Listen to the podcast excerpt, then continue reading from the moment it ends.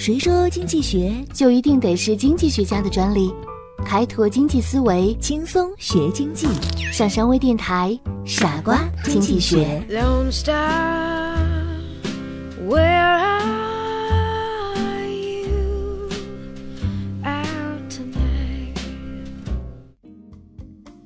欢迎收听今天的傻瓜经济学，我是上山。今天呢，我们聊一聊假日经济七天国休的背后。根据北京市旅游局两千零八年十一黄金周发布的统计结果显示，北京市在两千零八年十一黄金周期间旅游总收入为五十二点五亿元，同比增长了百分之二十七。据统计，两千零八年十一黄金周七天，北京市共接待外地游客二百三十五万人，比两千零七年同期增长了百分之二十二。本市居民在京旅游人数三百七十万人次，同比增长了百分之五十六；乡村旅游人数一百九十七万人次，同比增长了百分之二十；旅游总人数达到八百零二万人次，同比增长百分之三十五。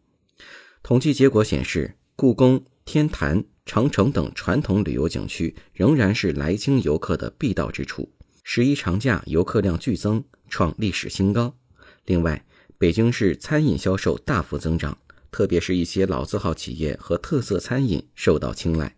最为突出的是婚宴火爆，华天集团节日七天包桌总数达到七千多桌，包桌数量同比上升超过百分之三十。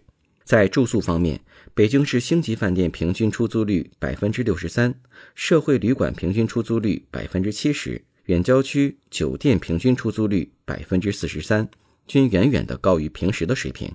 在交通方面，北京市公共交通客运量达1.41亿人次，创历史新高。在2008年9月29日当天，公共汽车最高客运量达到1474.98万人次，地铁最高客运量达到445.82万人次。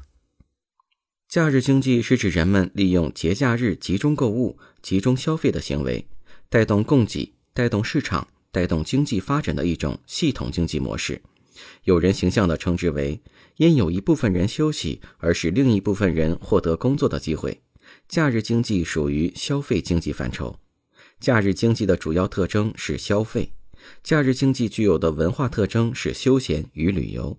假日经济具有的空间特征是流动与聚合，包括人流、物流和资金流。从时间上来看，集中在双休日与几个节日高峰，假日经济的产业体系涵盖面非常广，几乎涉及了第三产业中的大部分行业。假日经济是一种由各种需求、供给和资源配置引起的经济行为，其消费条件是既要有钱，又要有时间，还要有文化。消费层次越高，其文化特征越浓，消费外延越广。假日经济是伴随着我国第一个黄金周出现的。一九九九年九月，随着我国国民经济的发展，人民生活水平的提高，国家在经过一段时间的双休日的试行之后，决定增加广大劳动者的休闲时间，将春节、劳动节、国庆节三个中国人民生活中最重要的节日的休息时间延长为七天。于是，黄金周的概念应运而生，由此延伸出了假日经济的概念。在我国出现的假日经济现象，主要基于以下原因。第一，随着改革开放的进行，社会生产力迅速发展，居民收入水平有了很大提高。第二，人们的闲暇时间增加。第三，我国大多数市场进入买方主导态势，商品和服务种类越来越多。第四，人们消费观念的变化、传统道德的影响，以及多年来短缺经济下的艰难生活，使大多数中国人重积累、轻消费，尤其无暇顾及精神消费和生活品质的提高。伴随着我国迈入相对过剩经济时期，居民的消费观念逐步发生变化，开始注重生活品质的提升。什么是旅游消费呢？旅游消费是指人们在旅游过程中为满足其消费需要所进行的各种消费活动的总称，是闲暇消费的一种形式，可以使消费者得到精神上的认知与满足。随着经济的发展和人们生活水平的提高，旅游消费已经成为一种很重要的消费需求。受疫情的影响，现在的假日消费与旅游消费都受到了不同程度的冲击。希望疫情快点结束，国家早日恢复假日经济。